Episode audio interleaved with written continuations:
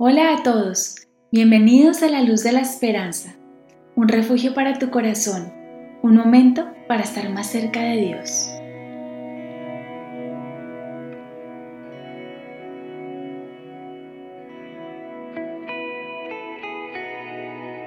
Hola a todos y bienvenidos a La Luz de la Esperanza. Hoy con Cami queremos hablar sobre los chakras, lo que esto significa desde nuestra comprensión eh, los chakras son unos puntos energéticos que, de los que se habla básicamente, Camila me corregirá, em, en el tema del yoga, cuando hacemos yoga. Y, a partir de allí, eh, cuando se hace este ejercicio, mm, digamos que nosotros empezamos a transmutar o mover la energía de nuestros chakras para poderlos alinear. Entonces, Cami, quisiera preguntarte, ¿qué son los chakras? Bueno, mi Angie, pues me, gusta mucho que podamos hablar de esto. Yo, pues como todos los demás, simplemente doy lo que es mi opinión, em, de acuerdo pues a lo que yo he entendido, pero tú sabes pues que hay muchas comprensiones y muchas teorías diferentes. ¿no? tanto teorías diferentes, sino muchas comprensiones distintas, porque es un tema que es, que es complejo y que, y que a ciencia cierta, pues es difícil de comprobarlo científicamente porque es algo más que surge de una tradición eh, de la cultura de Oriente, ¿sí? que tiene que ver con em, los campos energéticos que nos constituyen a nosotros como seres humanos. Entonces, así como nosotros desde el punto de vista occidental pensamos que em, nuestro cuerpo em, está conformado por unos órganos, tenemos un sistema circulatorio, digestivo, etc. En Oriente se cree que nuestro cuerpo, además, también está, digamos, interconectado con un sistema energético que también tiene, tiene, venas, pero no se llaman venas, se llaman nadis, que también tiene centros o órganos fundamentales que serían los chakras. Hay siete chakras principales, hay una cantidad de chakras pequeños a lo largo de todo el cuerpo y que todos esos, esos, esos órganos energéticos, digamos, pongamos este nombre así como, como muy coloquial, están también conectados entre unos y los otros. Desde esta desde esta teoría eh, oriental es que nacen estas prácticas como por ejemplo em, la acupuntura o el reiki, ¿sí?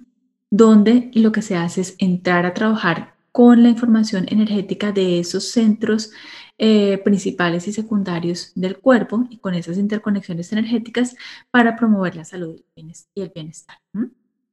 En el yoga, em, digamos que el tema de los chakras también juega un rol importante. Eh, para las personas que hacen yoga se dan cuenta que hay ciertas posturas que van enfocadas al desarrollo o a la apertura de ciertos canales energéticos y no de otros. Así que pareciera como que los chakras es algo, en palabras, que tiene que ver con energía, que tiene que ver con el cuerpo eh, y que tiene que ver con las prácticas, digamos, de salud em, no convencionales que nacen en Oriente, ¿cierto? Algo así. Sobre los chakras, pues se ha escrito bastante. Eh, cada uno de los chakras eh, tiene un color asociado, tiene un elemento asociado y unas características, digamos, del comportamiento. Que yo creo que eso es muy fácil que si ustedes tienen esa inquietud, lo pueden ir a buscar en cualquier fuente porque lo van a encontrar por todas partes. Pero lo que yo me he preguntado durante mucho tiempo es, bueno, ¿y qué de verdad qué son los chakras? Porque pues uno escucha esto, pero pues como la energía, bueno, cuando uno hace la terapia de Reiki, uno entra a los centros energéticos y uno lo puede sentir con la mano. Pero ¿cómo puedo yo explicarle eso a la gente que no tiene esa conexión energética y que todavía sigue sintiendo que los chakras es hablar como de un fantasma que está en el aire, que no puedo ver, agarrar, oler ni tocar a través de los órganos sentidos? Entonces, ¿cómo lo puedo entender?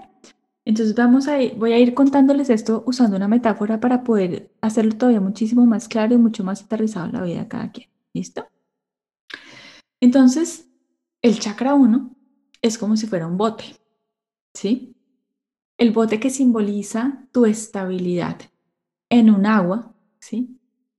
Entonces, a veces puede pasar que, el bote, por ejemplo, si no está suficientemente equilibrado, los pesos, la carga, los materiales no son los adecuados, puede pasar, por ejemplo, que, se te entre agua en el bote, entonces el bote se inclina hacia un lado o que pierdas el balance, ¿sí? El chakra 1 tiene que ver con la capacidad de sentirme en equilibrio, de sentir que yo puedo flotar sobre algo que me está sosteniendo y que yo puedo distribuir los pesos y arreglármelas para poder mantener una cubierta seca, segura y aparte de eso, en balance. ¿Listo? El chakra 2, que, cuyo simbolismo es, es, el agua, sería exactamente esa agua, ese fluido donde, donde está flotando ese barquito. Entonces, fíjate que hay momentos en la vida en las que uno siente como que si uno estuviera en una tormenta, porque viene una cantidad de experiencias de la vida que uno no puede controlar, que ocurren de forma súbita, que van fuera del alcance de uno. Y a veces son en esos momentos en los que uno siente que el agua se agita y que el botecito como que no logra mantener el balance. Ese es el chakra 2, que tiene que ver con el agua, con el fluir. Y también tiene que ver con la creatividad. ¿Y cómo se conecta la creatividad en este tema con el bote? porque en el bote tenemos que volvernos lo suficientemente creativos para poderlo mantener a flote, seco adentro y en equilibrio a pesar de la tempestad que haya en ese devenir y en ese fluir de la vida externa representado por el agua, por el mar en este momento. El tercer, chakra tiene que ver con, el, con, con la fuerza de voluntad, tiene que ver con la fortaleza en el carácter, con la decisión, con la templanza, ¿sí? Con la valentía, tiene que ver con el coraje, con quien yo soy. Si volvemos otra vez a la metáfora del, barquito, es muy diferente un barco que logra mantenerse flotando, pero que está a la deriva en el agua que está en tempestad o en calma, al bote que ya tiene motor. Ah, con el motor tú puedes direccionar el bote, puedes avanzar mucho más rápido a la dirección que tú te propones. Eso es lo ese es el significado del chakra número 3 es fuerza de voluntad y saber para dónde voy, ¿sí? Y dirigir mi barco yo mismo y no quedar ahí como, como con el devenir del, del movimiento del agua. El cuarto chakra, que está representado con el corazón, tiene que ver con la protección, con la seguridad, con la confianza que nosotros podemos hacerle sentir a los demás, producto de que eso ya está integrado dentro de nosotros mismos. Tiene que ver con la capacidad de amar, tiene que ver con la compasión. Entonces, en el tema de, la metáfora del barco y de la metáfora de, la, de las aguas, ese chakra número 4 estaría representado en los otros botes que yo empiezo a identificar que existen a mi alrededor.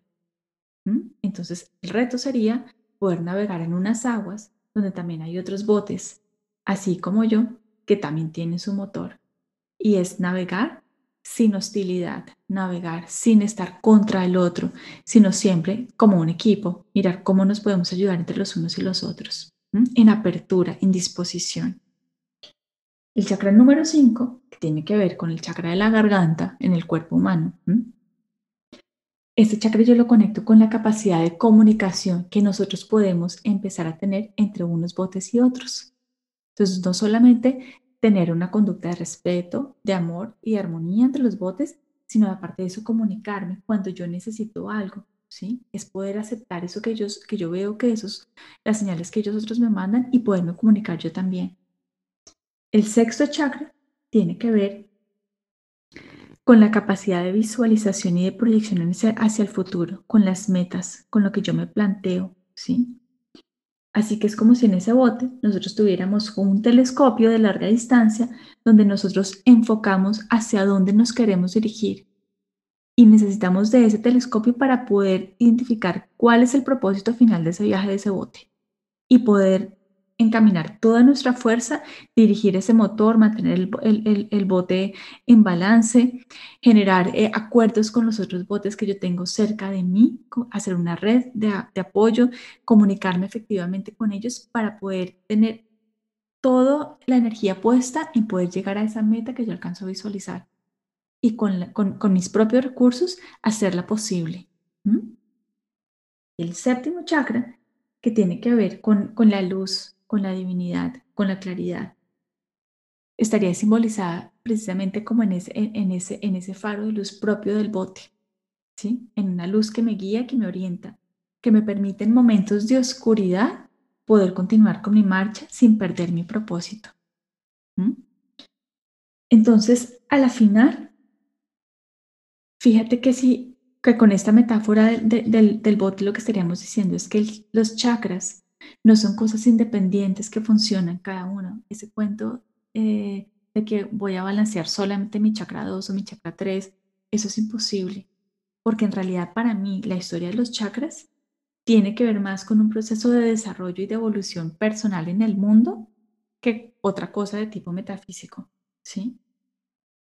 Tiene que ver básicamente con aprender a reconocer mis fortalezas, hallar yo misma y solita mi balance, luego aprender a, mantener ese balance frente a las turbulencias de la vida, aprender a conectarme con mi propósito y con mi fuerza de carácter para orientar mis acciones, tiene que ver con estar en apertura en el mundo con los demás reconociendo que yo necesito de ellos tanto como ellos de mí, que por eso estoy abierta a conectarme con los demás, que esa conexión implica una necesidad de comunicación y que implica también poder tener una visión ¿sí? a largo plazo, más allá del mundo, más allá de lo evidente, más allá de, las, de, de, lo que necesito comprarme, de lo que necesito pagar o de lo que necesito hacer, sino una visión que tenga que ver con mi propósito final de este viaje de vida, ¿sí? y obviamente andar todo el tiempo donde la luz me ilumina, porque ese es el camino seguro que me va a llevar a buen puerto.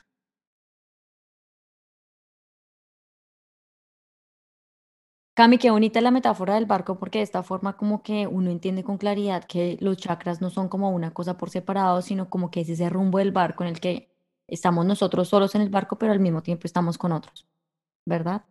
Y de esta manera me gustaría preguntarte qué relación tienen los chakras con nuestra vida diaria, cómo afectan los chakras con nuestro andar en la vida. Pues mi Angie tiene todo que ver, porque pues eh, el chakra 1 que decíamos que era como el, botecito en sí mismo, pues em, en la vida diaria es cuando, es, es cuando uno aprende a saber de qué material está hecho uno y qué materiales son los que le sirven a uno para la supervivencia y esos materiales son los recursos propios. ¿Te acuerdas que hemos hablado un montón sobre conocerte a ti mismo? Mira cuáles son tus recursos, cuáles son tus cualidades, cuáles son tus fortalezas, cuál es tu luz, porque es que eso es lo que te va a permitir a ti mantenerte a flote. Es eso lo que nos permite a nosotros estar en balance. ¿Por qué? Porque se vuelve el lugar eh, de refugio seguro. No importa cómo esté la tempestad, si yo estoy segura de que mi bote está hecho para mantener para mantenerse seco, para mantenerse flotando y en equilibrio, pues que venga lo que venga, porque yo sé que mi bote lo aguanta todo. O sea, tiene que ver con la seguridad personal. Y eso se construye, la seguridad personal se construye en la cotidianidad todo el tiempo. ¿Sí? Es saber que cuando cada vez que yo cometo un error, cada vez que yo me caigo, cada vez que pasa algo que, que, que yo no controlé y que siento que como que se me, se me mueve el piso, es volver a mis raíces, es saber que yo tengo, que, que yo tengo con qué afrontar eso, que yo puedo ser tranquila porque no importa lo que venga, yo tengo mis recursos, esos son míos, nadie me los va a quitar y yo puedo confiar en que con eso yo puedo resolver lo que sea. También tiene que ver con la vida cotidiana en términos de la creatividad. Tengo que volverme muy creativa para saber manejar esos recursos míos, pensándolo como si fuera ese botecito, para que no se me voltee, para que no se me entre el, el agua. Quizás puedo hacerle un diseño con velas o puedo ponerle una, una cubierta, yo qué sé. Necesitamos ser creativos todo el tiempo para poder afrontar esas cosas o esas tormentas de la vida. En términos de, de, nuestra, de nuestra fuerza de carácter, en la cotidianidad muchas veces nosotros perdemos nuestra fuerza de voluntad y nos dejamos llevar por las cosas que sabemos que no nos convienen. Entonces es volver otra vez a recobrar ¿sí? Como, como ese anclaje en nosotros mismos, ¿qué es lo que yo quiero? ¿Cuál es mi meta? ¿Cuál es mi propósito? Prendo mi motor y me empujo hacia eso. En la vida cotidiana también tiene que ver con eso que decíamos sobre el poder estar en apertura y poder ser amoroso y compasivo con los demás. Es saber que solo no llegamos de a la esquina, que nosotros somos animales vinculantes, vinculados, necesitamos de los unos de los otros para poder sobrevivir. Eso se simboliza en el chakra 4 y eso tiene que ver todo con la vida cotidiana. Que en lugar de estar perdiendo el tiempo compitiendo con los hijos, con la pareja, con la mamá, con, el, con, con los colegas de la oficina, no, qué bobada. Unamos las fuerzas y así va a ser mucho más fácil. Aprendernos a comunicar. Comunicar no es solamente hablar y hablar y hablar. Eso es lo que la gente piensa. Comunicarse en realidad de forma efectiva tiene que ver con aprender a recibir, a interiorizar, a escuchar y luego después de hacer un análisis interno, entonces yo puedo compartir lo que yo pienso. Es un ir y venir, es un dar y un recibir. Y eso es supremamente sano en cualquier tipo de relación que tengamos. El hecho de, establecer unas metas que vayan más allá del corto plazo, unas metas que tengan que, sean gruesas, que sean grandes, una meta que, que nos pueda sacar de un momento de dificultad, para muchas personas esa meta grande que nos saca en momentos de dificultades tiene que ver con cosas espirituales, ¿sí? Y sentir que yo voy a construirme acá y hacer lo, mejor que yo puedo ser el mejor ser humano del mundo porque yo creo que hay algo más allá, ¿sí? O porque, o así no crean algo espiritual de más allá, porque yo quiero em, dejar un legado en el mundo donde haya menos sufrimiento, donde haya más bondad, donde haya más amor y más compasión. ¿sí? Eso es algo que perdura en el tiempo, más allá de las cosas evidentes y de corto plazo. Y caminar en la luz. Hay gente que en el día a día entiende esa luz como estar en el refugio de oración con Dios, por ejemplo, eso es muy respetable. Pero hay otras personas que no creen en eso y que para esas personas la luz es, simbolizada por estar eh, siendo muy coherentes y estar buscando eh, la verdad, esclarecer la claridad, ¿sí? Entonces creo que esas son las formas en las que en la vida cotidiana vivimos el tema de los chakras. No es una cosa energética, esotérica o por allá. No, tiene que ver con el día a día, con quiénes somos y para dónde vamos. Bueno, Cami, entonces ya entendemos que tiene que ver con la vida diaria, lo explicaste, y entonces ahora la pregunta es, ¿tener esos chakras alineados es traer coherencia a nosotros o no tiene que ver una, una cosa con la otra? Yo creo que tener los chakras alineados sí tiene que ver con ser coherentes con nosotros mismos, pero yo creo que va mucho más allá de la coherencia, porque es que la coherencia es, es algo que tiene que ver como, como yo pienso, como yo siento, ¿sí? Como yo actúo, pero tiene que ver algo más allá, tiene que ver como con el proceso de desarrollo personal a largo plazo de una forma muy profunda. Es como estar enchufado y conectado con mi propósito de vida y vivir todos los días siendo leal a mí mismo, ¿sí? Eh, conectándome con los demás de acuerdo a como yo pienso, eso tiene que ver con coherencia, pero todo eso alineado como a ese proyecto final con el que yo me alineo, con mis creencias, con eso que yo creo, con eso que yo anhelo, con lo que yo espero.